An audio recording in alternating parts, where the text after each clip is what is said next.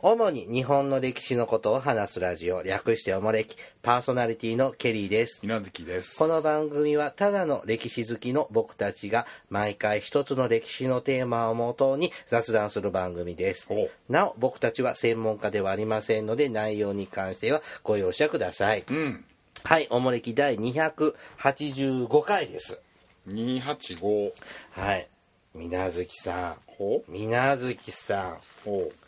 水無月さん新聞見ましたよ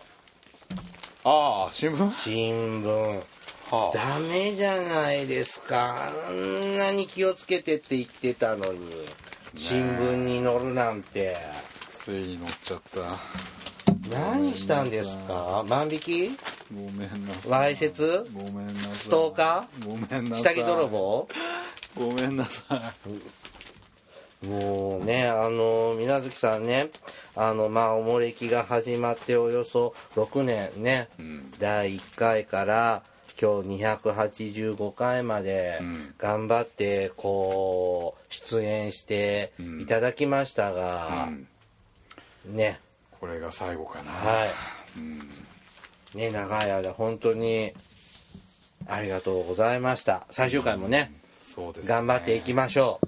新聞に出ちゃったら仕方ないですよね何このルンルンな顔 まあ笑えって言われんだよあそうなの、へえこんなねあの本当に犯罪したわけじゃないですからね嘘ですで聞いてる方ね、んあのーなんかイベントのスタッフで出てたんですかスタッフうんねう、んで映ってんのねでインタビューにも答えたのまあとあることでとあることにはいまあ調子づいてうんちょちょっとでかくないですこれいや超でかいよよっぽど記事することなかったんですねこの新何言っ聞てんだよあでもね僕もね昔この新聞載ったサイズが違うでしょ違う全そんな大国きくないでしょ全国あ全版国版、うんそうなんだ皆さん地方版でしょそうそうそううん僕はあの全国の方に載り水ま無す月プリフェクチャー版ですねああ水無月タウン版でしょタウンじゃないタウプンリフェクチャーあこれ県域なのうんうーん全国に一回本名載ったいいことだよ本当にうん専門職として消せない過去じゃないの違う本当かよどっかにね記事残ってると思うようんうんあの専門職としてこう取材受けてうん優秀なケリーさんはこうやっておっしゃってましたってあ長文の中のそのそうそうそう一部として写真は載っていないろんな人の意見の一つ、写真はね頭だけ載ったことある頭だけどういうことあの高校合格した時にさ合格発表見に行ってああれ新聞記者がさ胴上げしろって行ああってわーって一番小柄な高子校生のといや中3の時中学校の時中3の3月ですねじゃああの田舎町の中のネタっ てことねそうそうそうそれは、あのケリーさんカントリーの計算カントリーのの高校ですね高校のねケリーさん高校の時ねうんまあ新聞ねたまにですねまあ、ね、すごいでしょすごいですねよっぽど金貢いだんですねみんなそう言うんだよえ何聞きつけてきたのこれ出してないですよでも僕の友達なんかやっぱこういうイベントするんでって新聞社に流すよだそれは流したんだよ、あーうんでもいつもは本当に告知ぐらいしか載らなかったんだけどたまたまその記者の人がうん分野が一緒でちょっとっていう話暇なんですね水月タウンはよく言うようねーんこんなんしか記事にならないでひすどいねよね人がちょっと頭出たらそうやって 金払ったんだとかさみんなもっと素直に喜んでくれりゃいいのにいやさこれさなんでこの分厚いの送られてきたんだろうって思ったら何この新聞って思ってなんなえこれをおもれきの新ネタにするのなんか記事でも載ってんのかしらって見てたらボンって出てくるじゃんそうそうそ「水無月逮捕」っう手て紙つけたじゃんあみこれねごめんなんかね、ま、もあのーせ前回やったらセンター試験のとこに紛れ込んでて、うん分かんなかったのよああそうなんだ後から出てきてああそうなんだあーと思って「何これコメントしなきゃいけないの何これ」って思ってたんだけどねああなな意味が分かんない分かんなかったああなんで新聞そう入ってんのかしらって思ってそううそうーんとでセンターニュースの問題は分かってたんだけど何かしらって思いましたけどね、もう気をつけてくださいよそうですね顔出し禁止なんですから顔出ちゃったねうん、ね、一応ねこの番組ではね私たちミステリアスな設定なので、うんあのどこの新聞の何々とかっていうのはちょっともうなしね、うんうん、あとは妄想してください妄想はい。はい。これでいい宣伝 は。自慢話は。あーもういいよすっきりした、うんはい。本当にこの公共の電波を、貴重なネットの回線を、いやいやい皆やさん僕はねこ無駄に。んなとこにいる人間じゃないんですよやめとこううん。ね、だんだん胸が苦しくなりますね。大体そういうのは僕の役割ですからね。あそううん。はい。 さあ、今日はですね、 ちょっとぐらいいいじゃんたまにはね、ちょっとね、ちょっとお勉強的な、勉強はい。あまりのテストの点の悪さに ちょっと勉強しようかなとうん、そうね、うん、ちょっと前からやってみようかなって思ってたものなんですけどもほう、えっと、ケイアのお触れ楽器、ほ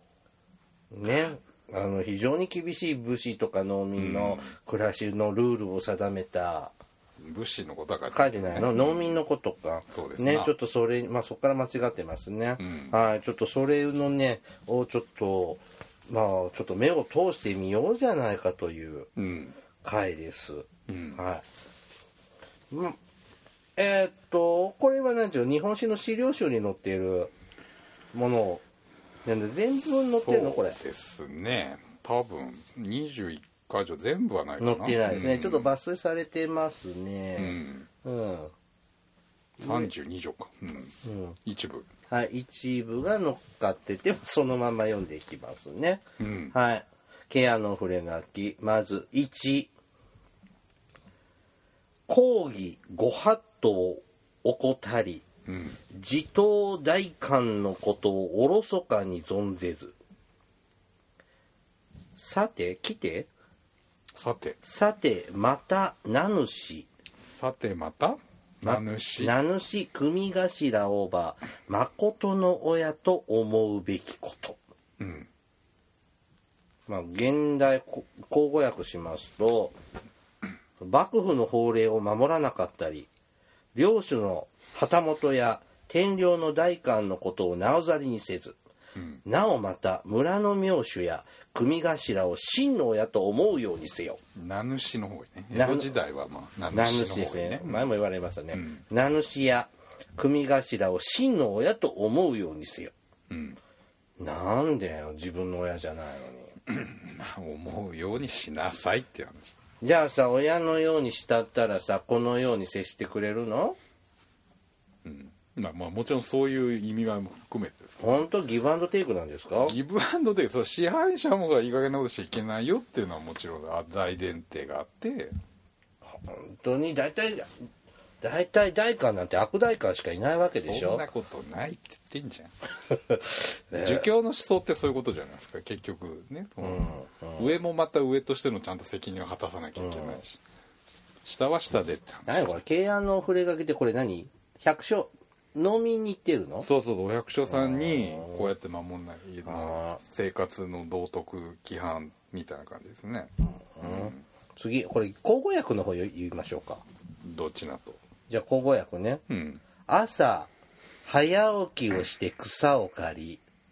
昼は電波たの工作をしうん夜は縄をないうん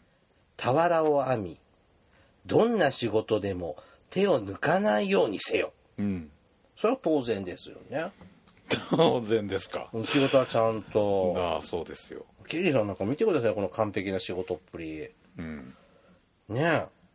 えでも早起きして夜までやってんの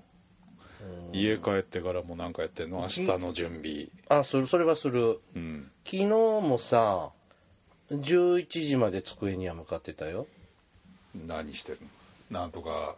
なんとかで前方後円を作ってん ですよいやななんでそんな先週の話引っ張り出してくるん ですかあのーいや違う違うあのーちょっと手紙を送んなきゃいけないのがあったんで、ん寝る前にうん忘れる前に、ん今日投函したかったんで書きあのふ文をしたためてましたよ、うん日中はガチで働いてんだよ田んぼ畑を耕すんだよあなたみたいに街をブラブラしてるだけじゃないんだよえそう街ブラブラしてないよ、まあどこしてんのジャスコのフードコートでくつろいでる、違うんです田んぼで馬車馬のように働かなきゃいけないんですえーブラックねその上に家帰ってからも縄を編め縄なんかあんでどうするのこれ何税金で納めるのいやいやいやそれじゃあいろんな農農具としてってことだね農具として俵ね年号納めるのに俵作ってって袋がないからじゃあさ早起きして軽くさなかったらどうするのんもう冬なんか草生えてないじゃんだから違うことをすればいいじゃん、朝から草刈りなんで誰こんなこと言ってんの厳しいねはバクい次酒茶をお茶ね、を買って飲んではならない、妻子も同様であるうんなんでお茶飲んじゃダメなの白湯で白湯ってことそお酒ダメなのうお酒もダメ えお祭りの時とかも、うんまあまあまあまあ祭りはちょっとまあ微妙なとこですけどうん、普段は飲んじゃダメってことそうですへええ買えないの薬草さん買ったらダメなんです買うにはお金がいるでしょあじゃあ作りゃいい んだ作れ独楽作るのもダメです密造酒な のそういう問題じゃないです米をそんな無駄にしちゃダメです年貢の米は年貢として払うもんだああそうかそんな自分の楽しみとかありましたけど買ったらまた今度お金を使うようになったらお金が欲しくなってまた違えーひうどい米以外のお金の儲かるのを作ったりするのはダメだ よって話じゃあブドウ酒とか作りゃいいんだ梅酒とか、で梅酒はお酒買ってこないと作れないじでもリカーだったら安いじゃゃんんでだから今はは何いを言ってんのはい続いてですね百姓は分別がなく分別分別がなく先のことも考えないものであるから秋になると米雑穀を惜しげもなく妻子へ食わせてしまうことになる、常に正月2月3月の頃の気持ちを持って食物を大切にすべきだついては雑穀が第一であるから麦泡冷え菜大根その他何でも雑穀を作り米を多く食べないようにしなければならないうん飢饉の時を考えれば大豆の葉小豆の葉捧げの葉芋の落ち葉うんなどを惜しげもなく捨てることはもったいないことであるうん何を言ってんのこれ米食うなって言ってんそうの、そうそうまあまあ昔、まあ、雑穀美味しい雑穀も美味しいよねそういう問題じゃないえ なんでで米は年貢のためのもんなんですうよ、んお前らに食わすためのもんじゃないよってだからこの冬の時期1月2月3月の食物の食べ物の少ない時期のような暮らしをそうそうそうそう年がら年中しなさいって言ってんでしょ秋米が取れた直後っていうのはちょっと余裕があるからついつい食べちゃうけどって話、それはやめなさいってダメだよって話米は年貢のために置いとくもんなんだうんでも雑穀米はいいんじゃないだから米食える人が選んで雑穀食うんじゃないからでもさ麦麦と泡と冷えとか、あの菜っぱとか大根飯みたいなのだけのご飯って食べたことない、ほらうん白米に雑穀米混ぜるじゃそうんでしょ、うん、だから雑穀に米混じ混じってるのとは違いうや米らなんかないです麦に泡を混ぜるとかのレベルですうん美味しいのかしら、美味しくないよそら うんでも彩り綺麗そうだよ、ね、彩りで飯は食えないでしょえ彩りだけでは食えないでしょ、あーひどいね、で大豆の葉でしょ小豆の葉っぱやささげの葉、うん芋の葉っぱ、うんなんか芋の葉っぱとかさ戦時中食べてたって芋言なうんけかどねつるとか葉っぱねうん大豆の葉とかって食べられるのあんなのなんかケバケバしてそうじゃないまあだからね飢饉の時は食べれるんだねまたまあそりゃ植えない葉っぱじゃないって話ですよねだからうんむざむざ捨てんなよって話でお実際食べたことある大根の葉っぱとか菜っぱぐらいはあっても芋さはあるかな芋のつるは売ってたりするね売ってんの水無月タウンは稲月タウンじゃないけど高知とか結構よ普通に売ってんじゃん高知ってこ四国の、うん高知の人芋のつる食べるんですか食べますよなんかきんぴらにしたら結構美味しいよへ朝一に売ってんじゃん売ってた売ってますよおまんじゅうしか買った人 おなまいけどんじゅうもあるけどさえええさつまいものあのつるそうそうそうそうそう、まあちょっとおつなもんですよふきみたいな感じでまあそりゃそうだわね、え比な較んか的食えるっていう大豆の葉っぱなんかさ、またもしゃもしゃするでしょうねねえ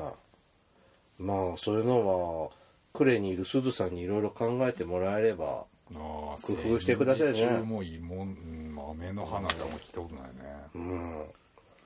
小豆もささげもまああのあれでしょ赤飯に入れるやつでしょ、まあそうですんね、関東はささげなんだねうん、まあまあまあで関西は小豆なんだそうねいう傾向があるね、はい次男は電波たの工作に精を出しうん女房はうん芋の芋じゃないね鶴のいやこれ朝なんなんていうのかなちょちょっていうちょまのちょっていう朝,、えーと朝のことですね朝ですか、うんの織り機で稼ぎ旗織りで旗織りか、うん旗織りで稼ぎ夜鍋をして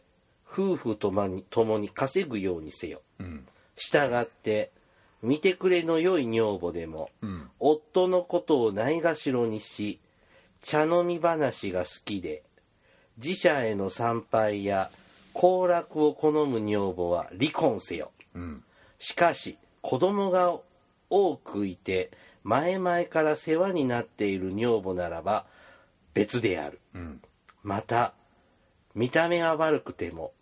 夫の家庭を大切にする女房はとにかく大切にすることうんなんか尻滅裂よなんでなんかこの女はいいとかダメとかなんかうーん贅沢女はダメ見た目が良くても遊ぶやつはダメだって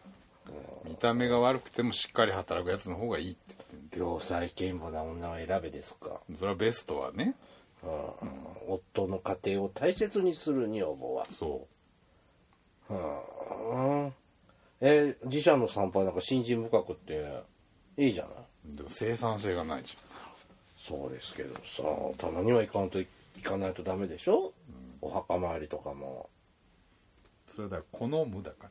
ら遊んでばっかりいるってさたまにお祭りの時に行くのはいいけどって話そんなのみんな金ないんだから働かされてんじゃないこんなことしてる女房って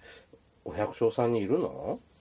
いる場合もあるんでしょだからダメだっつってそんなのさこのこの時で恋愛結婚じゃないじゃんそんなことないでしょ恋愛村結構あんのだろ中ならあるでしょ、あ本当、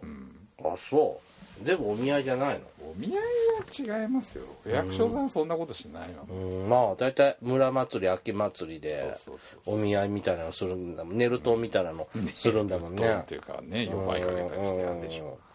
うん皆月さんはどういう人と結婚したいと思うのどういうことだなこ話う,、うん、こう配偶者を迎えるならああ若くて可愛い子うんじゃあ今今の芸能人でいうとなんか推しはあるの知はないであす別にそうあなたは何なんですか僕沢口靖子と結婚したい沢口靖子まだピンポイントで、うん綺麗じゃないええまあね、まあちょっとだいぶおいくつですかあの人だいぶお年になってきましたよねうんでもほらリッツパーティーできるじゃんレースパーティー自分でやりゃいいじゃんねえ沢口靖子とリッツパーティーですよ月月を飲んでリッツパーティー悲しいな 毎日リッツパーティーリッツパーティーしようとも結構お金かかるよね上の子がね結構そうそうそうそうねいろいろ一種類なら別にいいんだけど、ね、そう種類あるあのねねとね、あのうちオーブン買ったのねうん、でピザとか焼けるようになったんですよトーえスー今までなかったどトースターだったのよ うさってピョンってやついやペロンじゃないけど普通のあのオーオーブントースターしかなかったっけあのブントースターでいいのあの安いやつうんだったんだけど、じうーってでしょ、ん、うでん電子レンジが壊れたんでうんもうオーブンレンジにしたの要するねにパンとかも焼けるえーあの焼けるそのトーストじゃなくてその本当のパンね生生地地かをら、発酵させてってことでしょうんもう作れるけどあそれそうなんだやってないけあれなんだどなんだいやいや電子レンジも買うのも、うんオーブンレンジ買うのも値段大して変わんないよもう本当にあのヘルシアとかいいやつやりだしたらきりないけあーまあど上はあるけどあの安かったのも1万5000円ぐらいだったのよマジでオーブンレンジなんか変なやつじゃないのあちょっとあの一級のメーカーさんじゃないけ謎どのメーカーでしょいやこどうこ国内のメーカーですけど本当にだからアイリスオーヤマみたいなーあんな感じだけどでへー買ってオーブン使えるようになったでしょまず一回作ったのはあのグリあのローストチキンああ楽鳥ねですねあーまあまあまああの味付けしといてで熱したオーブンに2 3 0分ほっといたらいいじゃない、んだからフライパンで炒めるとずっと離れられないけど、あ楽やわーと思ってでピザも焼けるわけですよ、そうねまあ生地、まあ、粉から作ってもいいしそれはしてないまだしてないの、で生地ね粉から練っても別に強力粉あるから作れるし別に生地だけ売ってるじゃない、もうあの出来上がったもうパンみたいなやつだねあよの台の丸いねやつねで、やれようと思うんだけどさうんうん結構具を考えると、うんまあ、チーズとかさ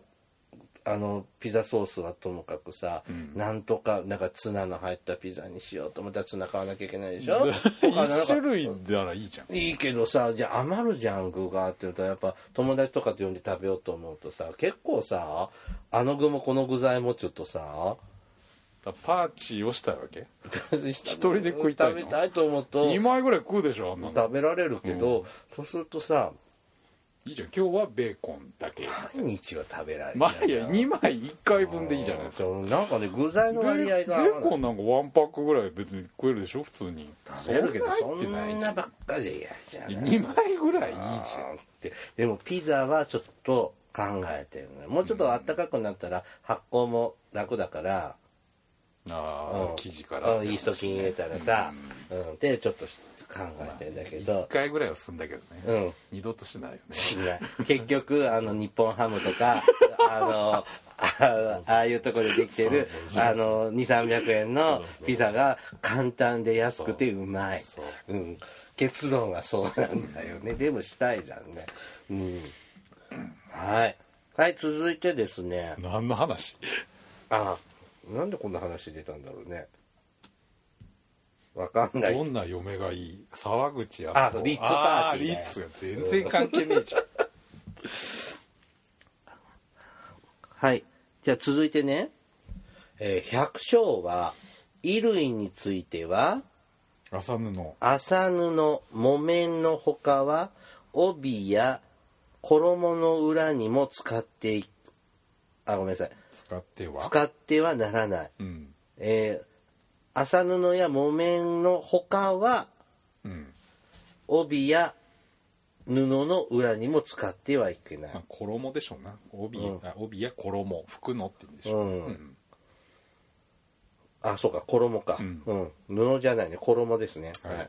まあ、要は朝かも面にしなさいよ、ですね。裏地にもいい生地使っちゃダメだよってうーん。絹、何いい生地って絹、まあ絹とかでしょうねナイロンナイロンはナイロンナイロン。 食ったらね。 あ、そう。まあ、なんかこれ昔から聞くね。朝じゃないとダメとか。でも、幕府でもこんなこと言ってたよね。いやこれ幕府が言ってんじじゃあ、じゃあ、じゃあ、あそうどういうあことの、大奥とかでもさ。ゃんああのあそうね吉今日宗のさん改の革頃なんとかかにでなするよとね将軍自身が木綿の服をうんうん、なんか江戸時代っぽい感じしますねはい続いて少しは商売の心構えを持って財産を増やすようにせよその理由は年貢を納めるための雑穀を売るときにまたは買うときにも商売の心がなかったら人に出し抜かれるからであるうんどういうことこれ年貢を納めるための雑穀を売るってどういうことじゃあ雑穀とかも、うん要するに税金がかかってくるんだけどまあ、例えばそういうのは結構洗脳銭で納めろっていうのもあるんですよそういう本本年貢じゃないああやつだ現金とお金でそうそうそうでその場合は要するに雑穀を売って現金化してそれを納めないといけないからあらその時もぼーっとしてたら買い叩かれるからうんうんちょっとぐらいは商売権を勉強しなさいっていうこんだけ働かされて商業の勉強もしろってな、ね厳しいね、じゃあ最後ですねタバコを飲んではならないこれは食の足しにもならず結局のうちに厄介なことになるものである、その上時間もかかり代金もいり火の用心にも悪い全て損になるものである右のように物事に念を入れ、家計が楽になるように稼ぐようにせよ。年貢さえ納めてしまえば、百姓ほど気楽なものはない。よくよくこの趣旨を心がけ、子孫代々にまでも語り継ぎ、一生懸命稼ぐようにすべきである。慶安2年2月26日。タバコ吸っちゃダメなんだ。うん今厳しいねタバコは、まあもう吸えないね、もうね病院なんかでも完全にシャッターアウトでしあーょ公共の施設だねでちょっと精神科の病院なんかでも病棟内もうん禁煙になっちゃって、うんそういうちょっとメンタルなね病気な方なんかちょっとそれがおうちょっと精神安定剤のってーいうのもアウトなんだって。あそうなんだ、うんわあへーどうするんだろうってちょっと思いますけど、あーうん、まあねあ厳しい本当さ駅前とかでさやっぱマナーの悪い方タバコ吸ってるじゃない、うんああいうのちょっと見かけると本当にに見られてる感ひどいね僕も見ちゃうけどううんん、でもあの電子タバコあもうすごく普及してるじゃないですか、あうんこの間ねご家族さんがね電車で乗っててうんあのタバコ電子タバコ吸ってたおーコソコソってああで匂い匂い出ないからわかさんないんだわかんないって言ったらけどわかんないけど、うんでも匂いあるのよアイコスとかそれはダメなんでしょダメ禁煙の場所はあれはダメなんうだん電車の中ダメだよ、そういう電子タバコもダメなん禁だけ煙どの場所っていうのはあれも含めてってことなんでしょ今のとこね今のとこね、だけど、まあ、匂いもバレないし煙も出ないし、まあ、匂いのないようなタイプの電車箱もあるんでこそってこう電車の中で吸ってるのを見て、あのなんか集団心理だねなんかいや悪い人に見えるねマナーの悪い人に見えちゃうね。うん、まあ列車はないね最近さすがにねないよ昔はね 昔はひどかったよ、ね、灰皿も溢れててあねったあった栓抜きもあったのにね、うんあれもなくなっちゃいましたけどねうんまあねタバコねこの時代この時代は健康に害することは特に書かれてませんが、うんまあ全て損になるものとまあまあ基本的にははそっういうことですきり言っちゃってますねうんまあね吸わないに越したことはいいんでしょうねタバコはね、うん、これなかなか厳しいこと書いてますけど江戸時代の人はこれ本当に守ってたの、まあこれ何法律なんですか慶安の触れ書きってえーまあまあそうですね農民に行って聞かせるみたいな話ですけどじゃあ各村でお代官様とかがそのなんちゅうの自治会長さんみたいなのを呼んで、名主をね、うん、呼んでこうこうやってって言名っ主かてらまあ無償じゃあ各家さん庭ににっていう話ですけど、ああうんこれ言っちゃうとあれなんですけど慶安の触れ書きは最近はもう勉強しません嘘本当なんでこんな江戸時代は死の交渉でまあまあまあ百姓昔はねなんて絶対必須の資料だったんですけど、うんうん最近はねもうちょっとどうもじ実在してない、ないのこれ、うん、ごくな特定の班で使ってたようなやつを、まあ、なんかうんちょっといろんな本に載ってたりして結構普及してたみたいに昔は言われてたんだけど、最近はそこまでこんなのがみんなが使ってたかって言ったらそうじゃないって話で。子供の頃は素直にはあ江戸時代って厳しい社会だったんだなって思ったけどそうそう昔はねそういう切り口で必ず出るんだけ大ど人になってみるとひって話だなだし、こんな日本中ほとんどの方がお百姓様でしょで今はほとんど教科書にも載ってないあじゃあ選択試験に出ないのこれ出ないですえーべ一生懸命勉強しようと思ったのに 出な来いっ年てことは勉強ですほーえじゃあ何これは幕府が政策でこ全国に昔はねそう言われたんだけど今は違うの、うん昔はその本当に幕府のそのね農民支配のための根本的な法律だって言われたんだけど、うんじゃあ結構その地方とかでいろんなとこ調べてったらそれが出るかって言ったらほとんど出ないし、うんえっ、とねちょっとこの資料によると平安の触れ書きは甲州徳川藩が1697年元禄10年に出したお触れ書きが原型となるものみたいだよ。うんで19世紀になって、えー1649年慶安2年の幕府法令として美濃、岐阜県の岩村藩が出版しこれが全国に広まった。うんで慶安の幕府幕府法として誤認されたものとするのが今の説なんだ。うんうんだよねこれはちょっとね現代社会から見ると大変厳しい内容ねで頑張れない昔の歴史の見方もそういう江戸時代っていうのはそういう封建性がひどい時代で、うんうん悪い時代でうんそれが明治維新を迎えて市民革命があってっていあうーそういう歴史観で昔は見てたから勝ちのね勝者から見だるかとら否定しないそのと封建性っていうのはいかにえぐいんだっていうのでこの資料がすごい注目されたんだけど今はいろんな地方の実態とかの調査が進んでいくとうんいやそうじゃないでしょって話になあっあたっていうそうですか覚えなくていいですね今覚えなく経営ての触れ書きはいいのうんね、あらあらへえそうなんだ都市一伝説度は一度はやってみたいなってこの内容って思ったけど、いやいいと思いますようーんじゃあ逆に言うと今のナウなヤングは知らないんだ提案の触れ書きっていうことは知らないでしょええ本当あの溺れきのしりとりでも時々軽犯軽案の溺れかけてそう出そうるんだけそうど一定の世代以上はだから今言ったように必ずこの時封建制の話は絶対必須だったけどじゃあ一定世代以上の人が答えてるってこと可能性が高いんだ踏み絵ですああそうですか今度から使うのやめよ何のためうに え何をごまかすんだよ年 齢をはいじゃあお便りいきます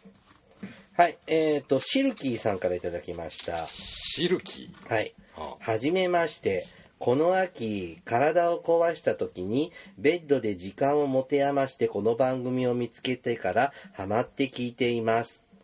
えー学校で、社会を、え社会を教えていて、ー歴先生なんだ歴史はそれなりに詳しいですがお二人の漫才のような掛け合いが面白くまた初めて聞く内容もあり毎回楽しみですでも残念ながらなかなか最後まで聞けず時には最初の雑談部分で終わることが多いです理由は寝る時に聞いているから寝つきがいいのでものの5分10分で意識がなくなってしまいますこういう方たまにいますね、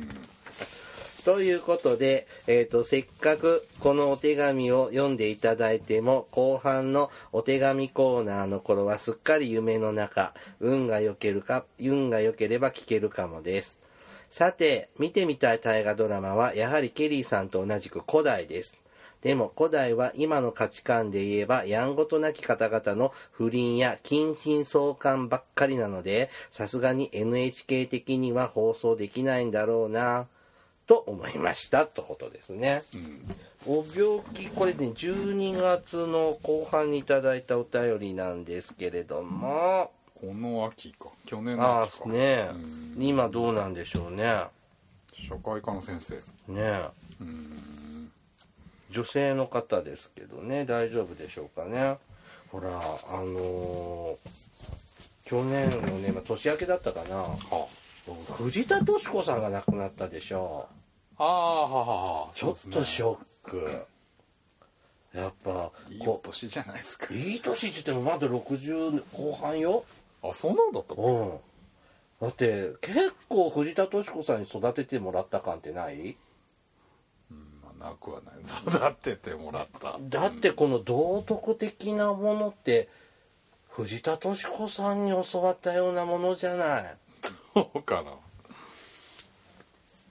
もう亡くなった情報が入った時はもう「一休さん!」って叫んでしまいましたよあと「トムとジェリー」もそうじゃん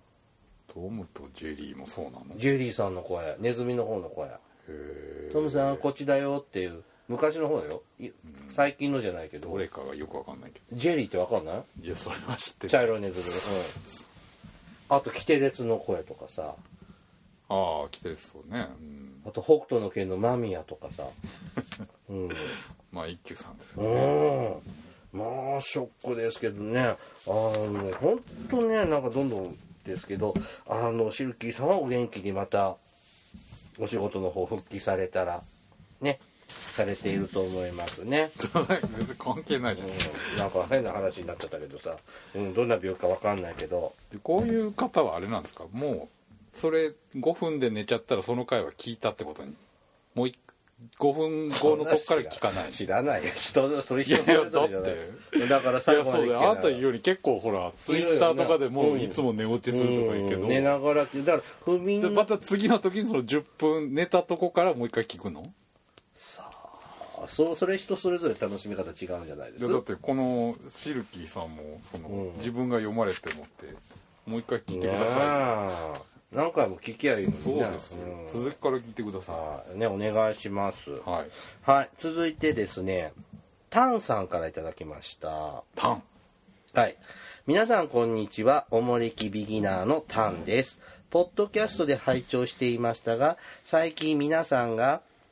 アプリアプリというのでアプリをダウンロードしました。でも私は Wi-Fi がなく、一つの回がど,、ね、どのくらいの容量かが気になります。アプリの場合は Wi-Fi のあるところでダウンロード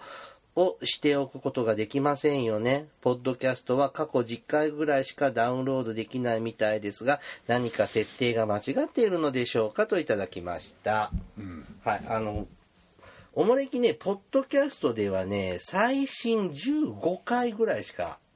公開してません。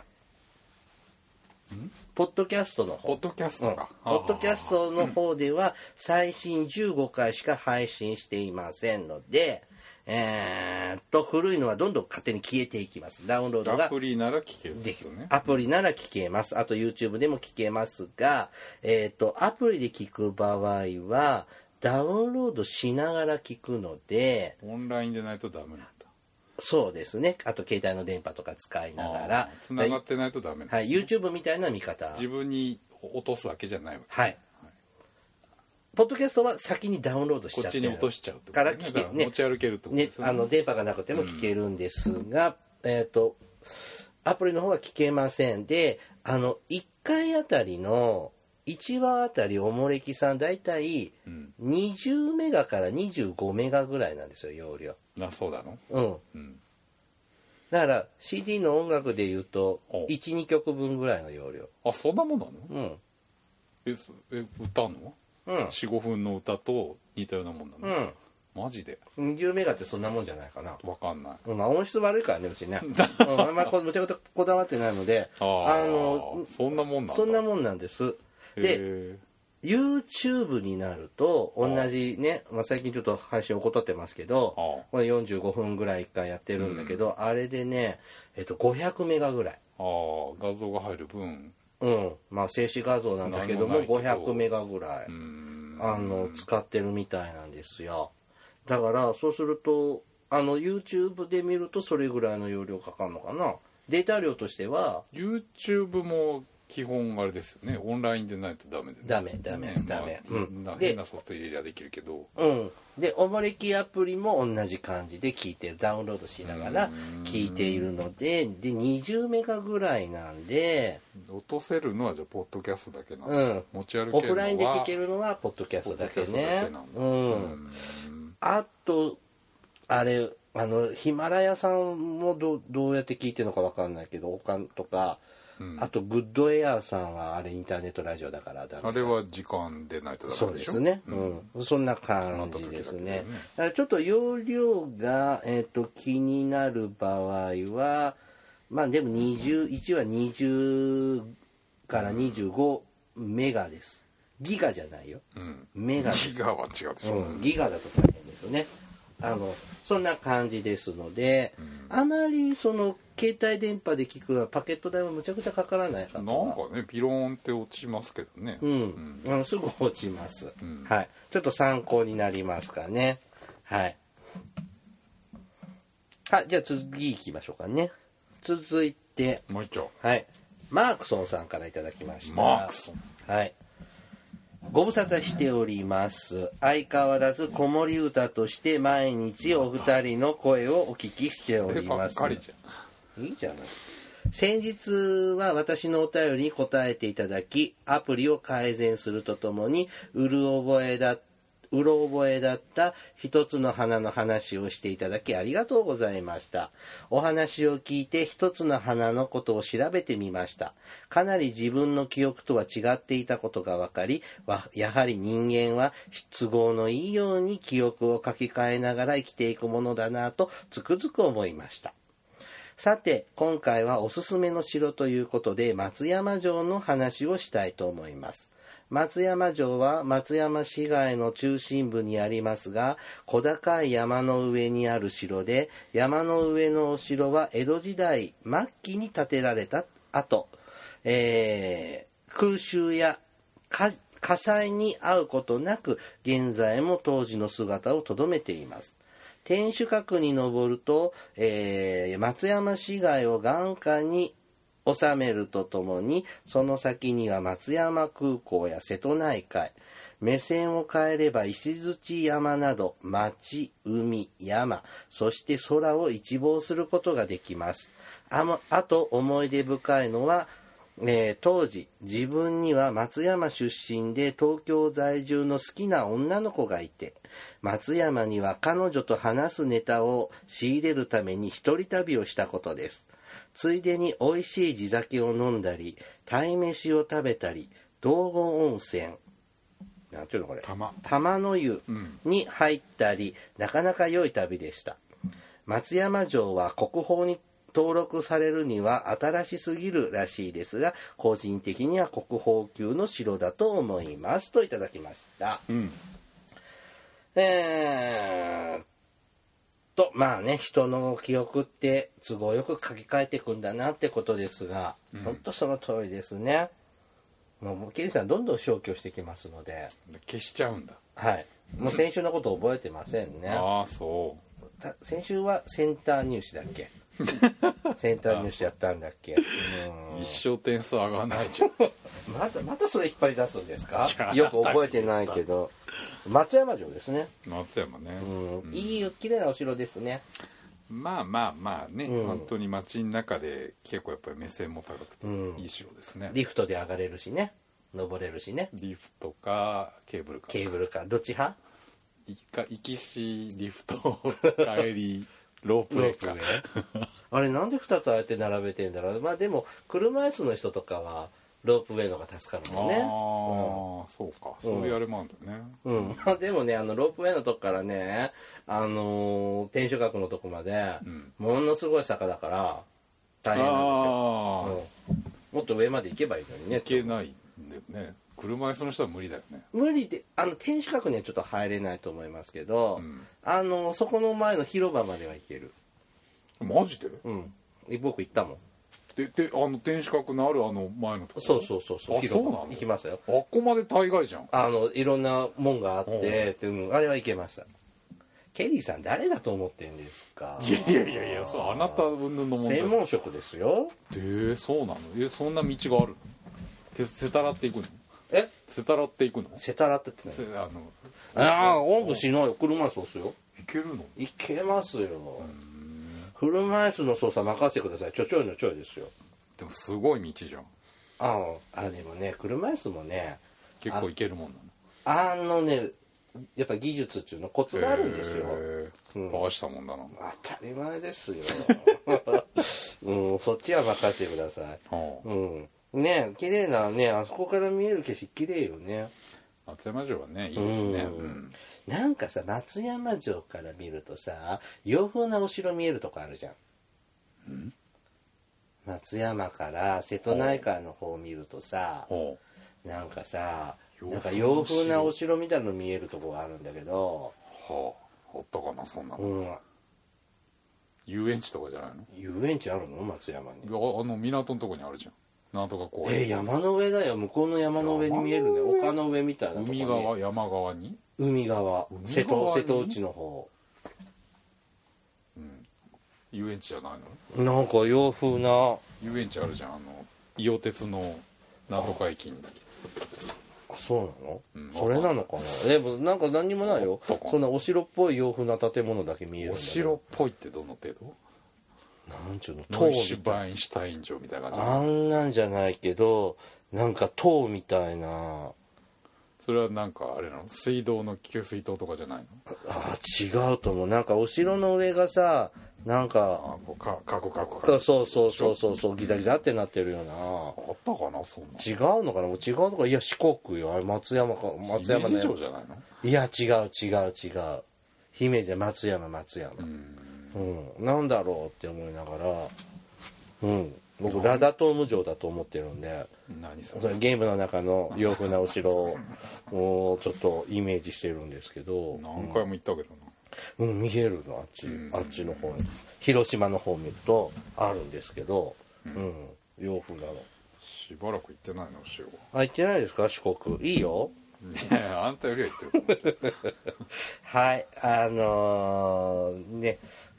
松山城は国宝じゃないけどこれも昔の天守ですけど新しいんだね言動してくる幕末ですねほぼうーんなんで壊さなここかっは慶長期でしょ大た体のうーんはいありがとうございます、はいじゃあね本日はねここまでにしましょうねはいおもれきではですねリスナーの皆様からのお便りを募集していますあの時代に行ってみたいあの人に会いたいおすすめの歴史漫画や歴史小説大河ドラマなど歴史ドラマや映画などの思い出や感想戦争の体験談他にもいろいろとお便りテーマがあります詳細はおもれきのブログをご覧ください、番組へのお便りは E メールまたは Twitter のダイレクトメールでお送りくださいメールアドレスはおもれき2013アットマーク Gmail.com ツイッターはひらがなでおもれきと検索してくださいうんではまたポッドキャストでお会いしましょうさようならさよなら